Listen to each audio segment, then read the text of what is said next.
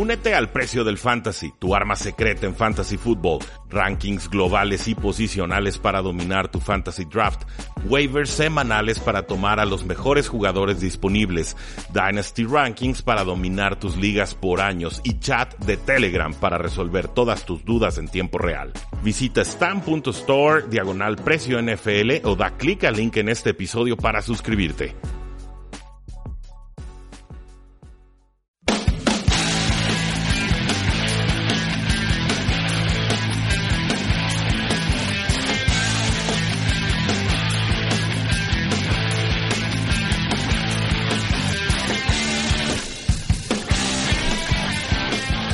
Saludos a todos y bienvenidos a un programa más de Tres y Fuera, donde la NFL no termina y nosotros tampoco. Mi nombre es Rudy Jacinto, me encuentran en Twitter como arroba paradoja NFL y es para mí un gusto, como siempre, poder hablar sobre esta siempre controversial, siempre divertida y sobre todo en estas fechas siempre movida eh, liga. Y para ayudarme a hablar sobre todo lo que ha acontecido de temas importantes en la NFL, tenemos nada más y nada menos que a Jesús Sánchez de Hablemos Fútbol, eh, de fútbol, eh, un compañero pues desde Televisa Radio W, muchos años, después lo perdimos un rato para Mural, nos reencontramos en su, en su espacio de Hablemos de Fútbol y hoy por fin lo tenemos en Tres y Fuera para hablar sobre todo el acontecer de la NFL. Chuy, ¿cómo estás? Bien, gracias, eh, feliz de estar aquí de regreso platicando de la NFL contigo. Me tocaba ahora venir a mí para estos eh, rumbos, como bien dices, nos, hemos acompañado a lo largo de Televisa Radio, por ahí hablemos de fútbol y ahora aquí en Tres y Fuera. De lujo, bienvenido Chuy, muchas gracias por, por acompañarnos.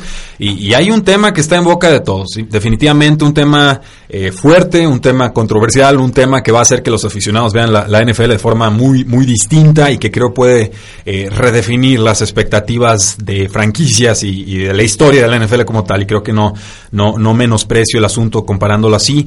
Eh, no, no estoy hablando de Trey Hill, estoy hablando del retiro de Mark Sánchez Jesús. Claro, importante. Terrible. Se, nos va Mark Sánchez a los 32 años. ¿Qué evaluación hacemos de su carrera? Estoy en shock. Creo que su carrera se puede evaluar como muy claramente de dos, como en dos etapas. La etapa en la que lo vemos ganar cuatro partidos de playoffs como visitante, incluyendo un partido en Foxboro en el que los Pats prácticamente no tienen ninguna oportunidad con esos Jets que sí dependían muchísimo del juego por tierra, dependiendo de una defensiva que era brutal con Rex Ryan como head coach, pero que Sánchez hacía lo suficiente para eh, ser considerado como el futuro de la franquicia, para no regar a lo suficiente para que los Jets los eliminaran, pero sí, sin duda alguna, era el eslabón débil de ese equipo, pero no dejaba de ser el coreback. Ya después eh, viene la época del bot fumble, que es cuando se convierte en el ridículo de la NFL y empieza a, saltar, ¿no? Jugó prácticamente en todo el este de la conferencia nacional, nomás le faltaron los Giants porque se aventó tiempo en Filadelfia, en Dallas y en Washington y se retira un muy buen puesto en, ESPN, o sea, va directamente al, a ser comentarista y creo yo que su carrera va a ser eso, como el tipo que logró ganar en su momento cuatro partidos de playoffs como visitante, que tuvo a los Jets jugando finales de conferencia americana pero que se descarriló de una manera brutal en muy poco tiempo y el bot fumble es como el máximo ejemplo de esa carrera que se descarriló de Mark Sánchez. Sí, sí, podemos hablar de un parteaguas, de un jugador de 32 años, 6'2", 225 libras, egresado de USC, campeón nacional con USC, si no me falla la memoria, primera ronda de los Jets en el 2009, el pick número 5 global. Y pues bueno, lo último que vimos de él fue como suplente de los Washington Redskins y tristemente pues ya no tenía absolutamente nada que hacer en los emparrillados, era el, el número 4 número 5 del equipo y, simplemente no, no producían. Eh, vamos, un, jugador que sí, por momentos parecía poder mover la ofensiva, pero yo me atrevería a decir incluso que sus mejores, su mejor año fue con las Águilas de Filadelfia, en, ese, en esa primera temporada todavía con, ah, con Chip Kelly bajo, bajo el mandato como head coach, pero ciertamente desde que tienes al head coach Rex Ryan como tu jefe ofensivo, eh, ya, ya va mala cosa. O sea, Rex Ryan ha sido una tumba para todos los mariscales de campo que han sido seleccionados en drafts. Eh, Mark Sánchez, por supuesto, tenemos que hablar de Gino Smith.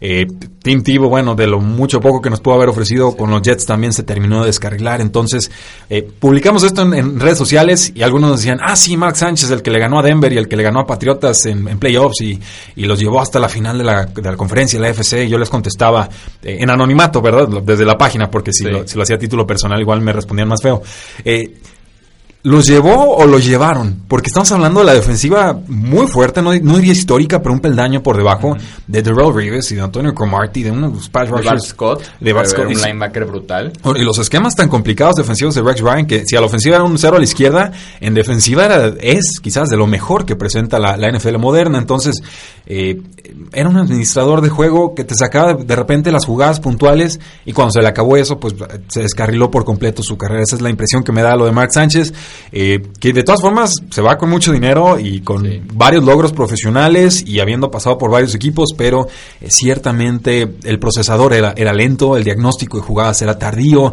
eh, la fuerza de brazos sí estaba ahí, pero con las imprecisiones que le acostumbraba a tener, eh, no, no era alguien que cuidar el, el- el balón, o sea, en, en general mariscal de campo suplente y de suplente para abajo, o sea, de nivel medio suplente para abajo es la, impresión que me terminó de dar. Sí, no, y un caso curioso porque Mark Sánchez llega a la NFL, como dices, tu primera ronda, creo que fue la sexta selección global con los Jets de Nueva York, en el mismo draft que Matthew Stafford es la primera selección.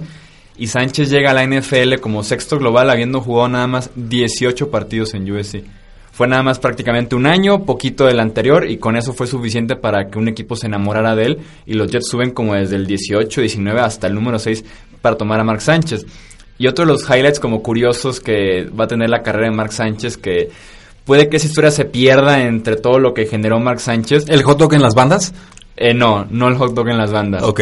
El hecho de que Rex Ryan en el brazo tiene un tatuaje de su esposa, de su mujer, usando nada más un jersey de Mark Sánchez. No. ¿Sabías no, eso? No, lo sabía eso. ¿No sabías eso? No, no, yo sabía el fetiche de, de pies de Rex Ryan No. y de la burla que le hacen. Creo pero- que Mark Sánchez es un fetiche todavía más grande que los pies. Sí, creo que después como la segunda o tercera temporada en la que estaban ahí peleando final de conferencia, eliminando equipos grandes en playoffs, eh, se tatúa a su mujer de pie, o sea, cuerpo completo, usando nada más el jersey de Mark Sánchez así de espaldas. Híjoles. Con los Jets el, el jersey todavía. I- Imagínate el quarterback número 2 del equipo y ver que el coach se puso el tatuaje así. ¿Cuándo vas a jugar? Nunca. Para que, Que- lo busquen en Google. Que bueno, no, mejor no lo busquen en Google, pero están avisados, se retira Mark Sánchez, digo, una, una carrera eh, de altibajos, basta, con más amargos que dulces creo yo, pero al final del día llegó a la NFL y cumplió un sueño y eso es digno y loable y creo que eso hay que reconocérselo. Eh, ahora sí, el tema es cabroso, Chuy, el, el de de veras. Eh, esta política de castigo de los jugadores en la NFL tan dispar, parece que le pegan ahí al, al tiros con escopeta de feria o, o que giran la ruleta a ver cuántos juegos le tocan de, de castigo o que ven el nombre del jugador y dicen si te llamas Tom Ezekiel Elliott, entonces ya son seis juegos o más. Eh, Hill, un- lo, lo mencionamos en el podcast el, viernes eh, pasado, cero castigos por un tema de violencia intrafamiliar, por una fractura de brazo de un niño que no sabemos si fue él o si fue la señora, si fue alguien más. No, no, no nos han esclarecido cómo demonios se rompió el brazo del pobre menor, que ya está bajo cuidado del condado. Hay unas cintas de grabación donde Tariq Hill dice yo no le rompí el brazo, pero también dice eh, debes de temerme mujer, ¿no? Como haciendo una amenaza verbal fuerte. Y, y esto, bueno, lo contrasto con el tema del pass rusher de los Se- Seattle Seahawks, Jaron Reed, donde también hay, hay evidencia de, de una amenaza, y a él sí le ponen los seis juegos y a Tyreek Hill no. Han habido casos en los que suspenden a jugadores de la NFL simplemente por tener un audio o una evidencia visual, una grabación de video, donde o, o amenaza o golpea a la persona. Y aquí, por alguna razón, con Tyreek Hill, le dan el beneficio de la duda y con alguien que tiene un historial tan, tan complicado, que se ha declarado culpable en el pasado de estrangular a su, a su pareja embarazada, que fue corrido de, de, Oklahoma, en fin, no, te lo decía, no sé si la- le di mucho beneficio de la duda a la NFL y a Trick Hill el viernes, me tiene desconcertado este tema y me preocupa que no, no aprende la liga, parece que nunca va a aprender realmente cómo definir criterios claros de sanción tema intrafamiliar, seis juegos de castigo para arriba y de ahí no nos movemos. Y sale el comisionado y explica uno por uno los puntos de por qué la persona fue, fue castigada y recibe preguntas. O sea, creo que con esta clase de asuntos y después del video de, de, de Jerry Rice, es lo mínimo que se pudo De haber- Ray Rice. De Ray Rice, perdón, de Jerry Rice, Dios mío. No, creo, No, no. creo que Jerry Rice no ha hecho eso. No, todavía. bueno, él se ponía pegamento en las manos, pero no, ese es un crimen menor. No, no, de, de, de Ray Rice. Ray Rice. Es es lo mínimo que podríamos esperar de un comisionado que se dice líder y no lo hace y eso me preocupa y temo que nunca va a haber cambios hasta que lo resientan los dueños en el bolsillo.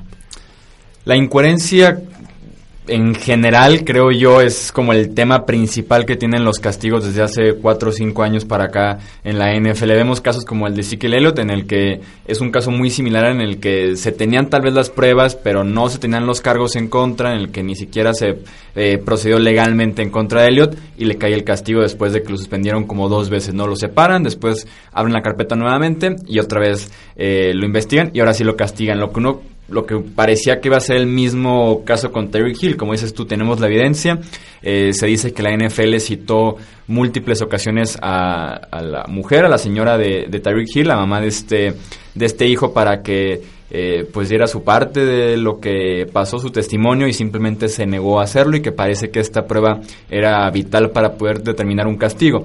Pero si en la misma semana en la que decides no ir en contra de Tariq Hill y si vas en contra de Jaron Reed también, sin cargos en su contra por eh, diferentes temas, sí, pero al final de cuentas es violar la política de comportamiento de la NFL, es incoherente lo, lo que pasa. Me queda claro que la NFL sí va en contra de estrellas, no solamente se limita a jugadores de rol o jugadores de menos renombre, como eh, atacaron a él, como atacaron a Tom Brady en su momento.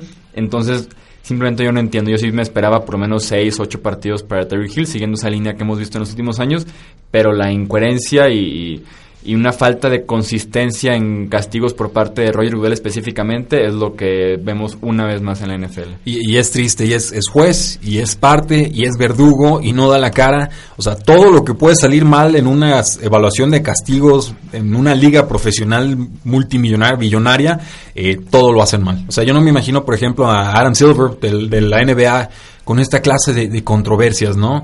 Ahí salía un, tema racial con el dueño de los Clippers y se va y, así de sencillo y explican por tal y B y C y D, se tiene que ir. Un pleito, un este, bueno, accionista parcial se mete en pleitos con jugadores en un partido importante postemporada y sin mayor tapujos te vas y, sin, y, ya. O sea, no, no tiene que haber mayor eh, premeditación, algo así, ventaja con el tema de, de los castigos. O sea, lo, hay una infracción, se castiga, todos estamos de acuerdo con la NFL, parece que nunca llegamos a ese punto y es, muy preocupante y creo que los aficionados de Patriotas tienen derecho a reclamar. Y creo que los aficionados de los Vaqueros de Dallas por el tema de Ezekiel Elliott que no le demostraron absolutamente nada, no sabemos ni por qué lo castigaron, también tienen derecho a enojarse, creo que los aficionados a los Santos de Nueva Orleans por el Bounty Gate dichoso, eh, mm, hay algo de culpa sí, pero no, al extremo quizás en el que lo castigaron el comisionado.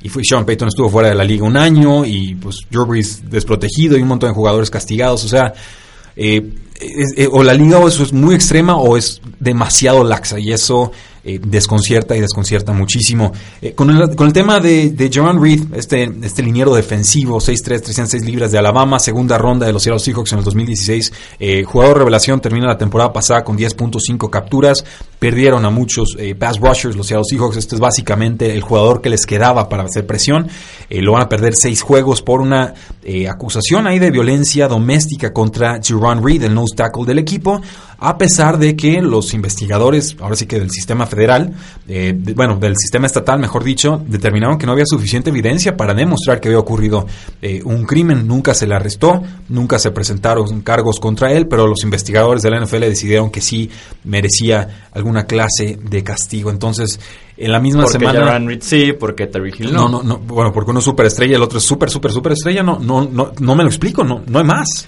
No me gusta pensar mal, pero lo hago seguido, debo de admitirlo. ¿No estará haciendo algo de puntos Roger Goodell? Ahora que ya estamos en meses de algunas negociaciones del próximo contrato colectivo entre jugadores y dueños y también de alguna parte de la NFL, ¿no estará haciendo puntos así como de decir, vean jugadores como no soy a veces tan malo, vean cómo no los castigos me los invento de la nada, a veces ni siquiera les doy castigos?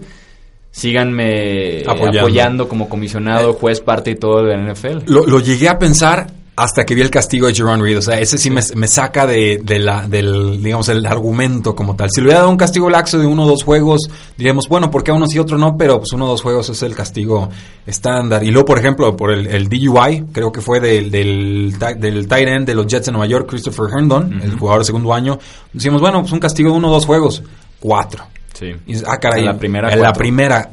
¿Por qué? ¿Cómo? Y no explican. Entonces, eh, es triste, es complicado. Creo que los aficionados merecerían por lo menos alguna respuesta, por lo menos argumentos de la NFL para decir, por esto tomamos la decisión, o, vimos la evidencia y con Terry Hill le jugaron sucio o les, lo están tratando de enmarcar en un crimen que no le corresponde a pesar de su historial. O sea, denos una pista, ¿no? Ayúdenos a ayudarles. Eso es lo que creo que como aficionados, ya ni como medios, como aficionados le pedimos a la liga y, no lo hacen. Y, yo ya con Roger Godel perdí toda esperanza, sinceramente. Sí, debe ser sí o sí parte del próximo contrato colectivo, que ahorita es como uno de los temas fuertes que tiene la NFL detrás de cámaras, detrás de bambalinas.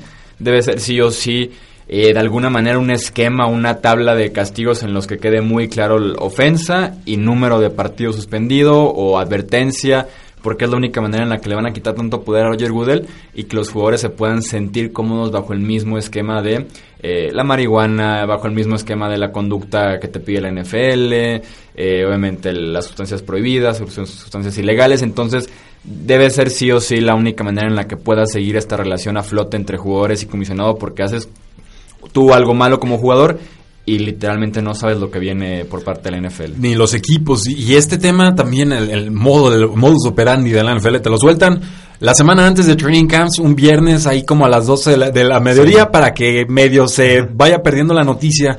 Y la NFL lo hace cada rato. ves la noticia bomba y dices, ah, ¿qué día es hoy? Ah, es viernes, ok. Obviamente. Viernes a las 4 ya que están cerrando ya la oficina en Nueva York para que nadie tenga que contestar. y vámonos. Sí, es, y, es de risa, Dios. Si lo hacen, supongo que es porque les funciona, pero pues como medios tenemos que destacar esa clase de, situaciones, ¿no? Entonces, Hill, por el momento, no suspendido, salvo que surja evidencia nueva muy controversial, va a jugar con los Kansas City Chiefs. Ah, bueno, hay especulaciones de Pro Football Talk de que podría ser cambiado del equipo.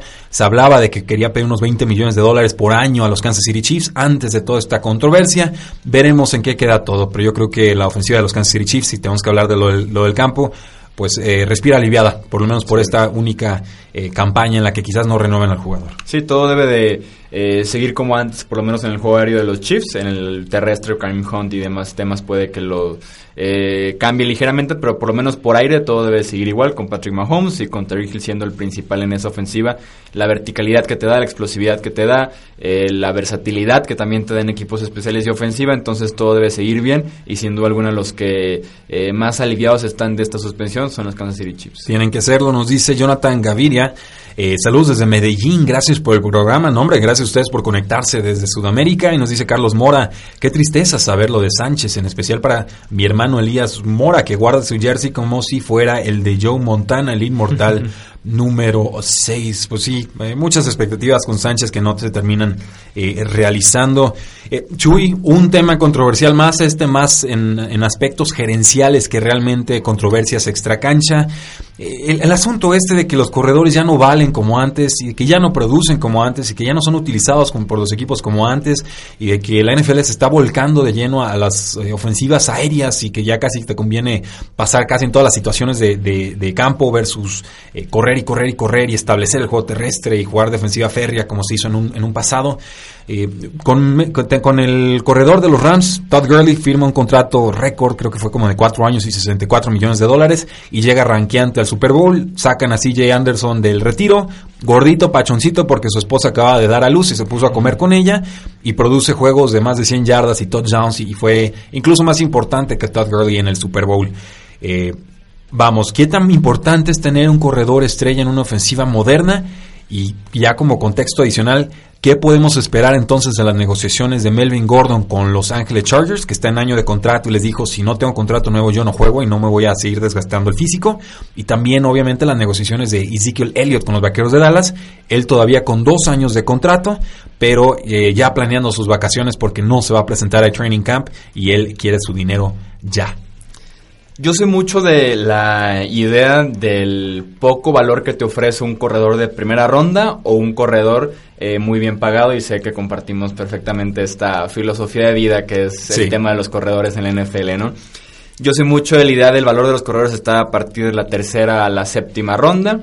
Comité explota el valor que te puede ofrecer cada uno en el campo, ya sea corriendo por el centro, afuera de los tackles, eh, versatilidad por aire y poco a poco irlos, sonará feo, desechando porque sacó el contrato de, novato, acabó la parte eh, barata, una posición en la que debe ser eso, debe ser barata, debe ser una vida útil corta y a lo que sigue. Entonces, yo sé mucho de, de esa idea.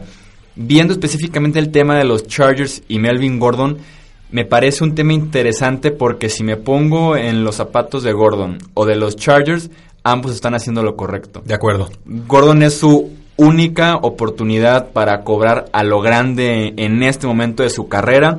Eh, tiene 25 años, es momento de un contrato de 3, 4 temporadas, todavía está sano, entre comillas, a pesar de que no ha podido jugar todavía una temporada completa, entonces está haciendo lo correcto, esperarse hasta que le den un contrato que realmente eh, le pague lo que él cree que vale. Y si lo ves desde el lado de los Chargers, también están haciendo lo correcto. Gordon no ha jugado una temporada completa en su carrera en la NFL, eh, cuando no ha estado, ya sea Justin Jackson, ya sea Austin Eckler, se han visto muy bien en su puesto, en su lugar. Entonces, eh, ahora sí que este duelo como el viejo este de ver quién saca primero la pistola, no sé hasta qué punto se puede extender, pero sí veo como ambas partes están haciendo lo correcto y lo que les corresponde, en este caso específicamente de Melvin Gordon, y que sí puede llevar a un futuro bastante eh, turbio en training camp, en pretemporada y tal vez hasta un par de juegos o un mes completo de temporada regular, porque ya hemos visto ese caso con los Chargers. Lo hemos visto con Vincent Jackson hace años con la etiqueta de jugador franquicia, lo hemos visto recientemente con Joey Bosa, entonces es una gerencia y son unos dueños en los que no le tienen miedo a que el jugador se pierda tiempo para llegar al objetivo que busca el equipo al final de cuentas. Sí, es un equipo que no afloja la cartera, es un equipo muy tacaño incluso podría decir para negociar bonos, incentivos y demás y le quieren quitar cláusulas a jugadores de primera ronda que otros equipos de NFL ni se atreven a discutir, ¿no?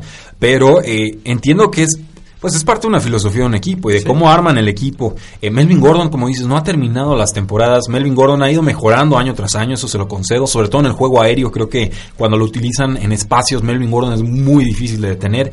Creo que la lectura entre los tackles todavía pudiera quedar un poco a deber, pero eh, ciertamente eh, Melvin Gordon ha estado produciendo y ha estado dándole al equipo lo que requería en esa, en esa posición. En cuanto a la filosofía de los running backs como tales, me gusta la posición, es admirable, me, divierte muchísimo hacer scouteo de running backs eh, y sobre todo ver a los corredores del pasado. Yo he dicho, si Adrian Peterson hubiera jugado en los 80, hubiera tenido el doble de yardas por lo, por lo fuerte que era el juego terrestre en aquellos días, si hubiera jugado con fullback y formaciones más pesadas y demás, ¿no? Llega en esta era donde no atrapa ni pases, no atrapa, eh, no bloquea también el, el pass rush, y entonces un jugador que no traer hubiera sido la superestrella indiscutible, se queda en superestrella y ya, que no es poca cosa, pero ciertamente nos habla de cómo está evolucionando la NFL, sobre todo yo creo de cinco años para acá. Para mí un running back moderno debe de ayudarte en jugadas de pase. Llámese protección de pase para que no tumben al quarterback, llámese como receptor corriendo rutas, wheel routes, esas que empiezan atrásito el campo y luego se van pegando como en curva hacia, hacia las bandas, eh, para darle una opción de pase más, más vertical más efectiva a los, a los corredores, a los eh, corebacks, perdón, sobre todo pasarles en primeras y segundas oportunidades. O sea, hay formas muy ingeniosas de usar a running backs de bajo costo, como lo han hecho los Patriotas, como lo han hecho los Santos de Nueva Orleans, que, que no implican pagarle 10 millones de dólares o más por año a un, a un corredor. Entonces, en ese sentido, me solidarizo con Melvin Gordon y con Ezekiel Elliott, pero eh, ciertamente pues no culpo a los Chargers por decir, no te quiero pagar eso ahorita. O sea, termina tu contrato y luego vemos. Y, y ese luego vemos, ya me lo sé, significa una año de etiqueta de jugador franquicia o, adiós gracias, te firmo un equipo por mucho dinero y entonces dame el pick compensatorio de tercera ronda, ¿no? Creo que la mejor solución para todas las partes sería un trade. No veo un equipo como tal que quiera ofrecer, digamos, una segunda o una tercera ronda por Melvin Gordon y aparte pagarle el contratazo. Pudiera pensar, por ejemplo, en los Tampa Bay Buccaneers, pero ellos se ven muy confiados en Benton Barber y Ronald Jones, como que les quieren dar la oportunidad, sobre todo Ronald Jones, de, brillar. Eh, no se me ocurren muchos otros eh, equipos que estén carentes de un juego terrestre y dispuestos a pagar tanto, tanto dinero. Sí, Tampa Bay estará renunciando muy rápido a Ronald Jones, que apenas es pick de segunda ronda del año eh, pasado. Tal vez que lo exploren los Houston Texans. Me, gusta. Que es un equipo que suele apostarle muchísimo a las estrellas y no tanto al resto del roster. Solo que ahorita sin GM no sé quién vaya a poder hacer la negociación con los Chargers en el caso de Houston. Eh, pero sí creo que lo correcto sería un cambio, lo mejor para, para ambas partes. Y lo que, como yo lo veo, si te fijas como en la escala de salarios que tienen los corredores actualmente en la NFL, está como el club de Todd Gurley, Livion Bell y David Johnson. y el resto, ¿no? Gordon quiere justamente aspirar a ese club de... De los ricos. De los ricos en la posición de corredor. Eh, Gordon sí me parece de los cinco mejores corredores de la NFL actualmente, no solo en, en talento, sino también en producción, en lo que te ofrece eh, down por down. Entiendo que los Chargers se sienten cómodos con Austin Eckler en passing downs en lugar de Gordon, lo cual le resta muchísimo valor a Melvin Gordon y no vale la pena entonces pagarle en ese caso. Y yo soy un enamorado de Justin Jackson, ¿eh? Sí, también Justin Jackson que bien lo hizo la temporada eh, pasada cuando Gordon tenía ese problema eh, en el en la corva. Y si ves este club de los tres mejores pagados, coincide que ambos ya han hecho algo realmente importante en la NFL y que Gordon no lo ha logrado. Todd Gurley ya fue líder de yardas totales y de touchdowns totales la temporada pasada. Eh, Livion Bell lideró la NFL dos, dos, años seguidos en yardas por tierra. David Johnson fue también líder en toques y yardas totales. Entonces ya han hecho algo realmente relevante esos tres para merecer ese contrato. Mientras que Gordon sí, es productivo, no le quito nada de mérito, pero no está en ese nivel especial que sí lo están Gurley, Bell y David Johnson. Y ahora, Ezekiel Elliott con los vaqueros de Dallas. Tú piensas Dallas, yo pienso Ezekiel Elliott. ¿eh? Antes que Dak Prescott, antes que Mari uh -huh. Cooper, antes sí, que claro. otros jugadores. Yo, yo pienso en Ezekiel Elliott porque parece ser la bujía y el espíritu del equipo. Ha tenido muchos problemas extracanchas, ha estado metiendo en toda clase de pleitos. No parece un jugador violento, ni mucho menos, pero ciertamente siempre tiene ruido mediático negativo a su alrededor. Esta vez le perdonan el haber empujado a un guardia de seguridad en un festival. Yo lo vi medio ebrio ahí en el video de TMC. Eh, se la perdonan, así como gesto solidario por las negociaciones del CBA, no lo sé. El caso es que podrá jugar esta, esta temporada, pero eh, se ve feo el asunto, se va de vacaciones eh, y sabemos que es un jugador que así como es de decidido y determinado en el campo, fuera de él yo creo que es igual o más testarudo. Hay que pagarle a Ezekiel Elliott. Pero hay muchas renovaciones con los vaqueros de Dallas. Falta sí. Dak Prescott, falta Mari Cooper, el receptor, falta Byron Jones y por ahí la can de dar dinero de Marcus Lawrence. Estoy seguro que se me está pasando hasta Jalen Smith, el linebacker. Sí, no, lo que el problema con Elliott que está en contra de eso es que en las prioridades tal vez en el campo dices Elliott y el resto con los Cowboys, ¿no? Pero en contratos como Mari Cooper y Prescott son agentes libres después de la temporada y Elliott tiene todavía dos temporadas más de contrato, es que la prioridad ahorita no es Elliott. Claro. Mucha gente sí está en contra de por qué Prescott primero que Elliott. Porque Prescott en seis meses es agente libre. Porque número manda. Elliott en 24 meses, o sea, entonces van las prioridades en ese sentido. Creo que hay que pagarle a Ezequiel tal vez hablar con él y decirle, te vamos a pagar, va a llegar ese punto, simplemente ahorita hay dos, tres jugadores enfrente de ti Elliot ya hizo eso especial para entrar al club, lideró la NFL en yardas por tierra y como dices tú, es la bujía y es quien hace caminar toda esa ofensiva de los Cowboys.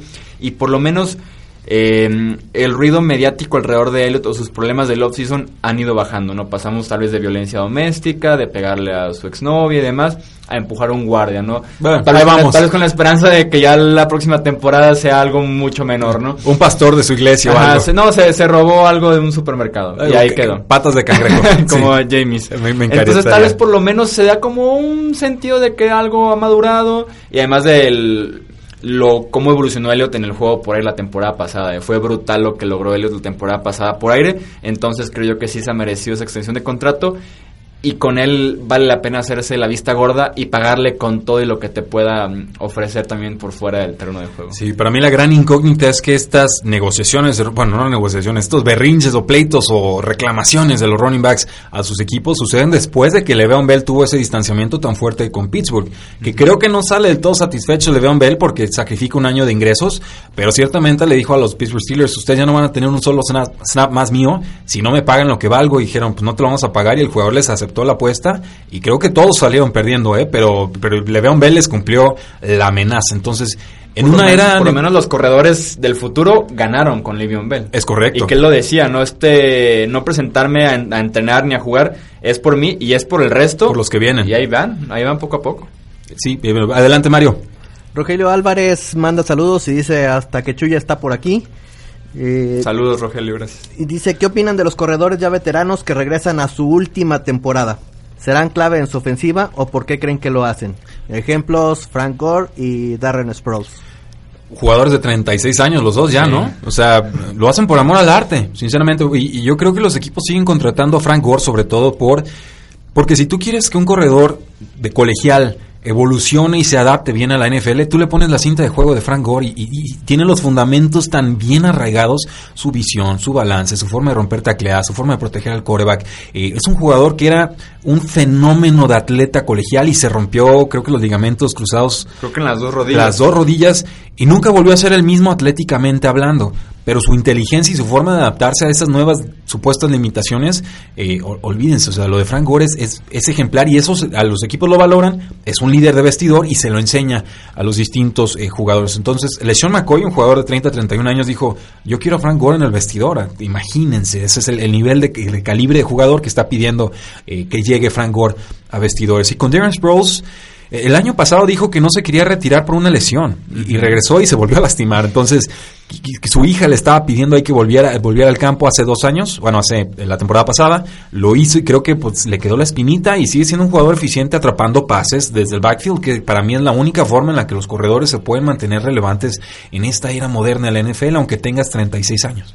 Sí, aquí con Darren Sports también hay que ver, una cosa es regresar y otra cosa es quedarte en el roster, ¿no? Está detrás de Jordan Howard, que se queda segurísimo, detrás de Miles Sanders, que se queda seguro, Corey Clement, Wendell Smallwood, Josh Adams, Josh Adams, Donald Pumphrey, entonces está bastante lleno ese backfield de Filadelfia. Creo que está duro. Creo que Sports regresa Después lo cortan y dicen siempre sí me retiro. Bueno. Sería como el pronóstico. Sí, yo, pero lo, tienen que hacer por amor y porque los equipos realmente los valoran más allá de lo que te puedan ofrecer en el campo. Creo que esos roles, esos líderes de vestidores, a veces es muy difícil para los aficionados y los medios cuantificarlo, pero eh, cuando llegan creo que los equipos agarran forma y agarran una cultura eh, de alguien que lo ha ganado todo, que ha competido por todo al más alto nivel. Y eso a veces en las franquicias que traen récords perdedores de muchos años, pues es muy difícil cambiar ese estigma, esa mentalidad de le podemos ganar a todos en cualquier momento porque este, este canijo me está enseñando eh, cómo se hace. ¿Tenemos alguna otra pregunta, Mario? Seguimos, eh, todo bien, nos dice Fernando Velázquez, este domingo es la toma de la fotografía oficial de los aficionados a los Colts en México, en el Fórum Buena Vista de Ciudad de México. Ahí nos vemos, ahí se ven, digo, no, no alcanzo a llegar a Ciudad de México, pero eh, solo porque no tengo programado un viaje, pero ahí hacemos el comercial, Fernando, muchísimas gracias por compartirlo y aficionados a los Colts, ahí los esperamos. Eh, bueno, para los que no saben, Chuy le va a cierto equipo muy ganador, un cierto equipo que a veces cae bien y muchas veces cae mal pero eh, Chuy también tienes una... La mayoría cae mal. Creo que a la mayoría le cae mal, pero eh, Chuy es aficionado a los Patriotas de Nueva Inglaterra, entonces no, quiero perder la oportunidad de que nos hables sobre tus expectativas del equipo esta temporada, que sé, eh, todavía estamos definiendo cómo estamos esperando el, acomodo de qué equipos pasan a postemporada, ganan divisiones y demás, pero hay muchos movimientos ofensivos, o sea, bajas y llegadas, y, creo que el, bloque defensivo se mantiene a grandes rasgos más allá de que pierden a su coordinador defensivo, eh, Brian Flores, que ahora es head coach de los Miami Dolphins. Eh, ¿Qué estás esperando de los Patriotas en esta campaña? Ya con un Tom Brady de 42 años, con un Rob Gronkowski retirado, con un Julian Edelman que el pulgar izquierdo lo va a tener fuera de acción unas tres semanas, con un Demarius Thomas que está fuera de actividad hasta nuevo aviso, con un receptor novato como el Kill Harry, con Josh Gordon suspendido, eh, con Sonny Mitchell que no sabemos si la rodilla está bien o mal y que tomaron otro corredor los Patriotas, eh, sin su tackle izquierdo, o sea, es un montón de piezas que se están moviendo. Que parece el offseason pasado, ¿no? Que platicamos de se va Nate se va Malcolm Butler el offseason pasado, no, se va este también Matt Patricia. Josh McDaniels por ahí medio jugó con irse, entonces parece que es el offseason pasado y que, y que parecía un desastre y que parecía prender alarmas y prender focos rojos y que termina en otro Vince Lombardi, Entonces, expectativas 11, 12 victorias nuevamente, por más que pasen cosas en este offseason, por más que apenas hoy anunciaron el staff de entrenadores eh, real después de tanto movimiento con Nueva Inglaterra al final de cuentas es una consistencia en el número de victorias que es por lo menos de 10 para arriba. En ese sentido, si hablamos como de los números, esperaría nuevamente eh, en ese sentido lo mismo. Sí, pues una temporada de transición y sumamente interesante para Nueva Inglaterra en muchos sentidos. En el costado ofensivo creo que se trata de James White y James White y James White. Eh, Ahorita están, creo yo, en el grupo de receptores y de las cerradas viendo al cielo a ver si por ahí se abre una nube y viene una señal divina y les da una solución a su problema que tienen grave en el juego aéreo. Eh, dices bien el retiro de Brankowski, lo cual te deja en la posición de la cerrada con Benjamin Watson, que tiene 38 años y que está suspendido cuatro partidos. Te deja con Matt Lacos, que tiene como 12 recepciones en su carrera en la NFL. Eh, Pero una linda sonrisa. Stephen Anderson, eh, Ryan Iso, Andrew Beck no tomado en el draft, eh, Jacob Johnson. Entonces, El grupo de alas cerradas es verdaderamente un desastre. Es la peor, es el peor grupo de alas cerradas en toda la Sí, NFL. por mucho. Cuando Benjamin Watson es tu mejor ala cerrada con 38 años y suspendido cuatro partidos, es, debe ser sí o sí el peor grupo de alas cerradas en toda la NFL. Pero yo lo vengo diciendo en qué mes se retiró Gronkowski, como por ahí de mayo, ¿no? Ya, ya fue tarde en el off-season. Sí. Yo a partir de junio dije, va a regresar Gronkowski, va a regresar Gronkowski. ¿Es tu postura todavía? Sí, va a regresar. Bueno, para meterme a todas mis líneas de dinastía, que ya todos lo tiraron, ¿eh? Sí, yo, yo hecho tengo como el, eh, la estrategia en Fantasy, pero por temporada, no por Dynasty, de que mi último pick va a ser Gronkowski en todas mis ligas. Mm. Así como tipo, bueno, si van a jugar conmigo, ya les Sí. pasé mi estrategia, pero sí, yo estoy 99% seguro que Gronkowski regresa este año. ¿Sigues administrando Patriots México? Mm, sí, sigo, parte, sigo siendo parte del equipo. ¿Tienes información de Insider o...? Si no, para suspender el programa no se acabó esto y voy, y voy- y voy a hacer el pick y ahorita volvemos, ¿eh? Pero... Sí, no, no necesariamente, pero yo sí lo veo así. Uno, creo que todos tienen un precio. Correcto. Entonces, ofreciéndole lo correcto, Gronkowski puede convencerse de lo de las lesiones, dejar un año más tarde, preocuparse después de eso y regresar a jugar. Creo que la necesidad puede hacer que Tom Brady levante el teléfono y le diga a Gronkowski, No seas gacho. no seas gacho, literalmente. Han estado entrenando en Los Ángeles eh, en campamentos que tiene Tom Brady para seguir en forma durante el offseason. Invitó a Gronkowski de manera de coincidencia que estaban en la misma ciudad, no tenía a quién lanzarle y fue Gronkowski, ¿quieres venir? Y Gronkowski iba a decirle que sí, no iba a participar con él. Vaya. Y creo yo que la estrategia del retiro de Gronkowski no solamente es para forzarlo de un bono tal vez en el contrato, porque la temporada pasada Gronkowski jugó con el retiro y ¿qué pasó? Un bono, Un bono. y regresó. Entonces es para forzar el bono, creo yo, y te evitas training camp y pretemporada, que modos Gronkowski no jugaba pretemporada, pero te evitas el mes completo de training camp, que para veteranos como él ya es eh, Sobra. realmente, sí, exactamente, sobra. Y creo yo que por ahí de, no semana 1, pero tal vez por ahí de semana 5, semana 6, se anuncie un regreso de Gronkowski. Por lo menos como un pronóstico que tengo por ahí perdido, que podría ser la solución, por lo menos al grupo de, de alas cerradas. Al grupo de receptores es Josh Gordon. Sí, y el tema está la suspensión. Hemos visto a Martavis Bryant pidiendo el regreso de suspensión. No sabemos qué procede ahí, si por enésima vez le van a dar oportunidad. Lo de Josh Gordon, que creo que tiene un gran corazón, pero obviamente tiene demonios con los que también está luchando. Y el jugador dijo, ok, me tengo que hacer un lado porque estoy recayendo en este...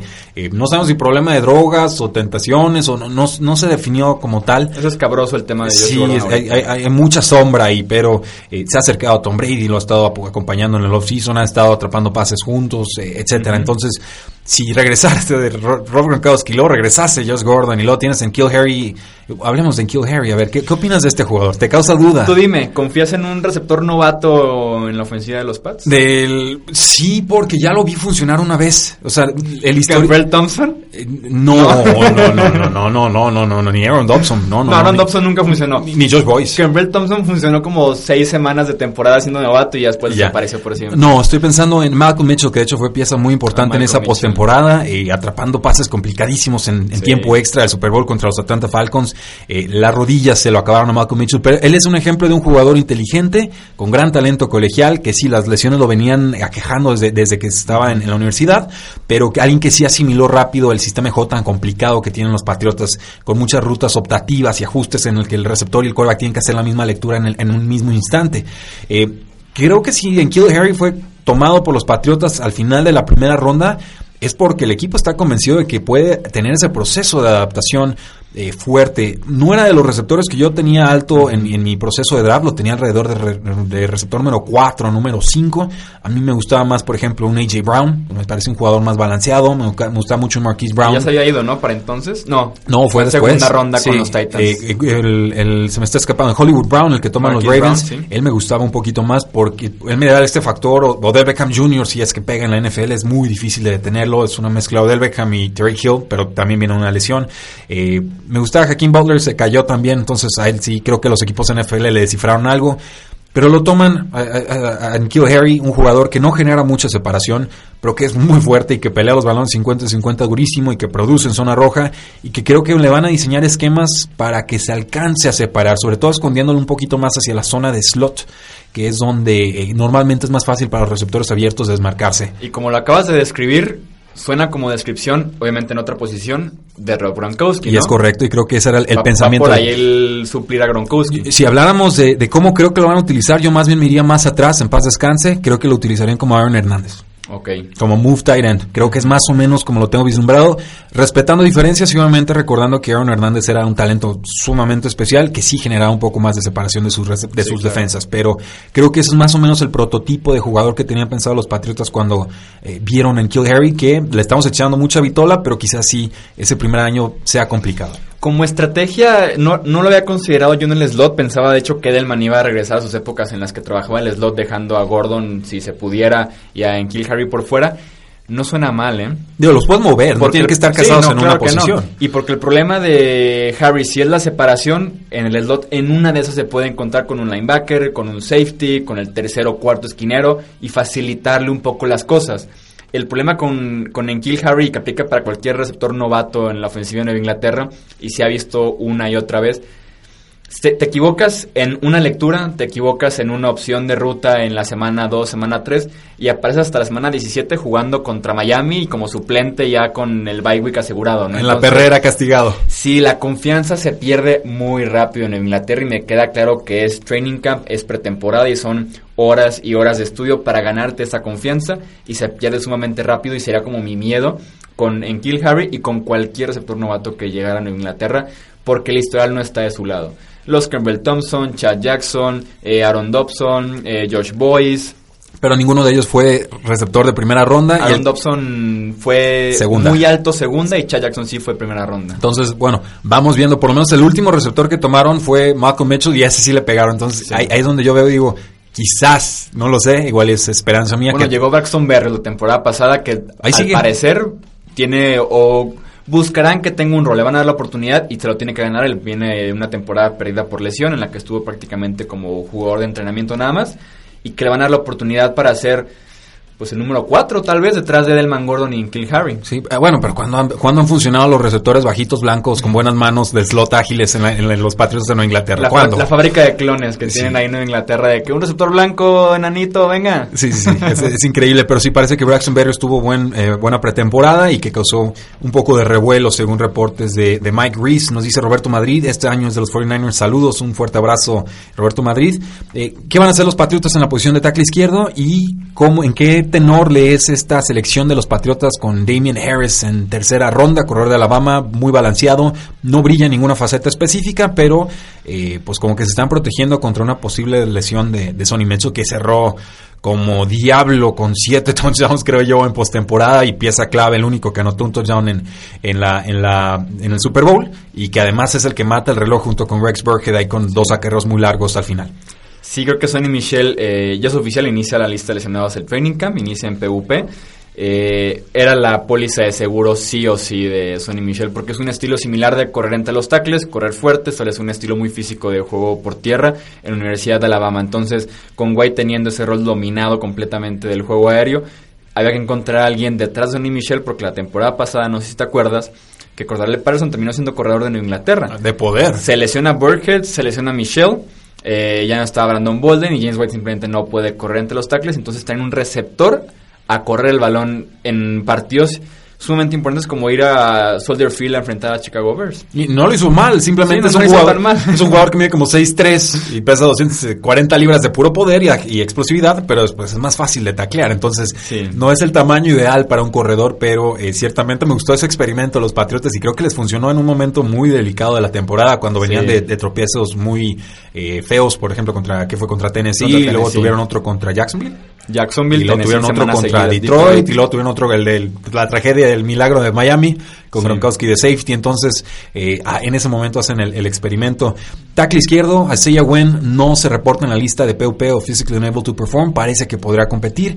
Eh, se pierde toda su primera temporada por una ruptura del ligamento cruzado anterior. Un tackle ofensivo, buen jugador, tomado en primera ronda por los Patriots la campaña pasada.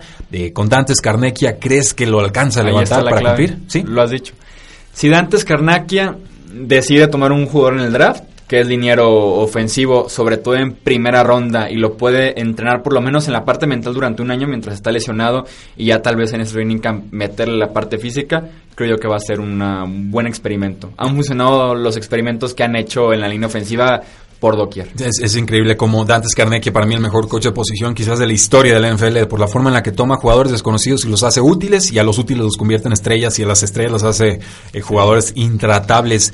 Último punto, Chuy, Tom Brady, 42 años, lo ha ganado todo, eh, quiere más. Ya el año pasado vimos que el juego se estaba cargando más hacia el ataque terrestre, con un juego más de control de, de balón, de quemar reloj, de buena defensiva.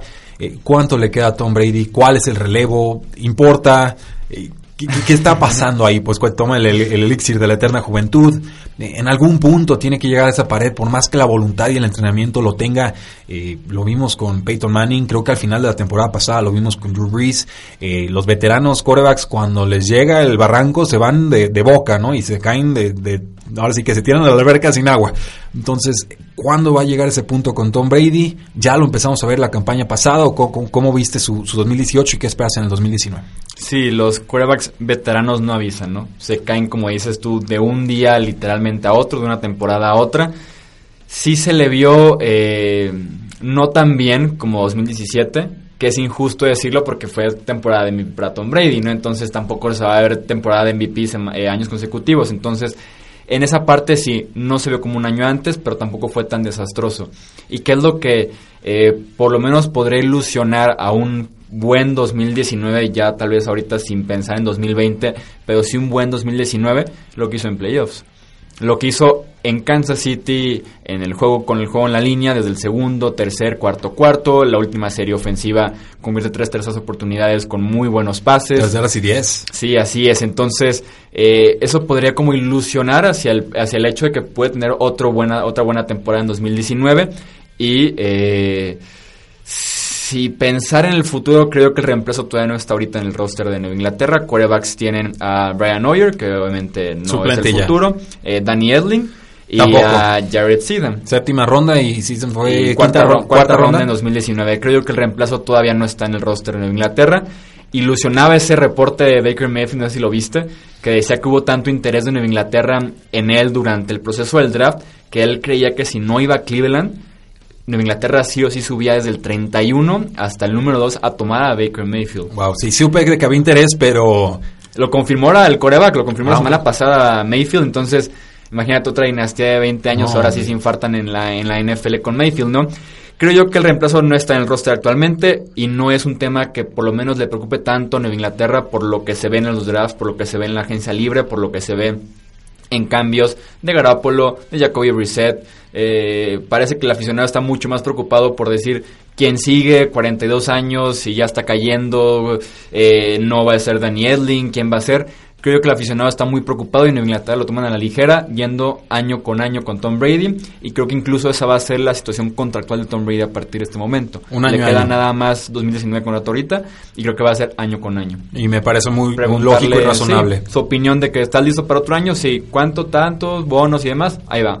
Y platicamos otra vez en 2020. Y así nos la llevamos. 2022 y ver hasta cuándo dura Tom Brady, ¿no? Increíble. Creo que está, está redefiniendo la posición en más sentidos que, que uno. Y veremos, bueno, quería aprovechar esta oportunidad, Chuy, porque no hemos hablado de los Patriotas eh, así a profundidad. Siempre hacemos las previas y videos y demás, pero eh, nunca te hago esa pregunta de analista aficionado cercano. Y, y lo de Rob Gronkowski me intriga porque salían reportes de que gente cercana a Gronkowski creía que había un 40% de pues, probabilidad o posibilidad de que volviera. Eh, tú me dices, bueno, como es más como un 60, lo que me, da- me dice el corazón. Es muy cercano a un 50-50 y eso ya es un volado. Es correcto. O Entonces, sea, por lo menos el 40 está lo suficientemente cercano y solamente me gustaría agregar, la defensiva va a tener un año de top 5, ¿eh?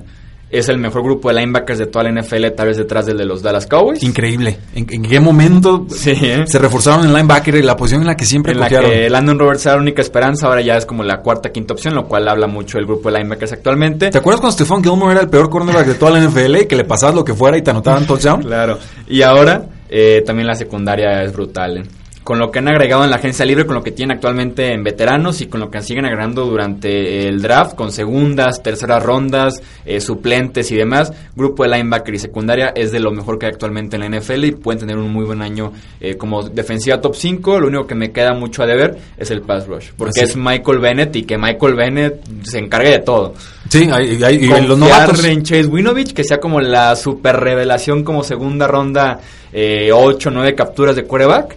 Y tal vez un desarrollo de Dietrich Wise, lo cual no ilusiona tanto por la parte del pass rush, es más para defender por tierra, entonces eh, sí cabe ver la línea defensiva, pero en linebacker y secundaria es brutal en Inglaterra. Sí, yo, creo que más bien serían blitzes de los linebackers con Dante Hightower y con Calvin Hoy, que lo hizo bastante bien en postemporada, sobre todo contra Kansas City Chiefs, creo que fue cuando más eh, brilló. Nos dice Bob Sands, Brady se va a retirar a la edad de George Blanda, como a los 45, 46, pues ya lo habíamos hablado hace muchos años, Bob, Bob Sands, eh, Blanda se retira como despejador, ¿eh? No se retira como coreback, entonces, yo, espero que Tom Brady no se retire como despejador, porque ahí sí se nos va a poner muy fea la cosa. Chuy, ¿cómo te podemos buscar en redes sociales? Sí, estoy como arroba Chuy Sánchez guion bajo en Twitter, Jesús Sánchez eh, guion deportes en Facebook y aprovechando el espacio, hablemos de fútbol, que es eh, mi podcast, mi canal de YouTube, publicamos también videos, eh, análisis, vienen las previas de temporada con pronósticos, altas, bajas, toda esta información previa a la temporada. Hablemos de fútbol, así nos pueden encontrar Facebook, Twitter, Instagram, podcast y también en YouTube. Sí, es un programa divertidísimo y cada que voy me divierto y en verdad, créanmelo, se hace muy ameno el asunto con Jesús Sánchez y con eh, Edgar Gallardo como productor, aunque nunca sale en cámaras, está la voz y ya con eso pues les tiene que bastar para saber que, que él existe. Chuy, eh, me divertí muchísimo. Muchísimas gracias por este análisis tan exhaustivo que hicimos pues de Mark Sánchez y de Tarek Hill y de Jerome El más valioso de, de Mark Sánchez. Sí, definitivamente. lo, lo, de Mark Sánchez yo no sé cómo voy a dormir, Chuy, pero pero vamos, ese hot dog que se comió en las bandas vivirá en nuestros corazones por siempre. Y el bot fumble, por supuesto. También gracias por la invitación, Rudy. Al contrario, eh, muchas gracias. Síganos en todas nuestras eh, formas de contacto: Facebook, Twitter, Instagram, YouTube. Y por supuesto, suscríbanse a este su podcast Tres y Fuera desde sus eh, celulares, sobre todo en Spotify y en iTunes. ¿Por qué? Porque la NFL no termina y nosotros tampoco. Tres y Fuera.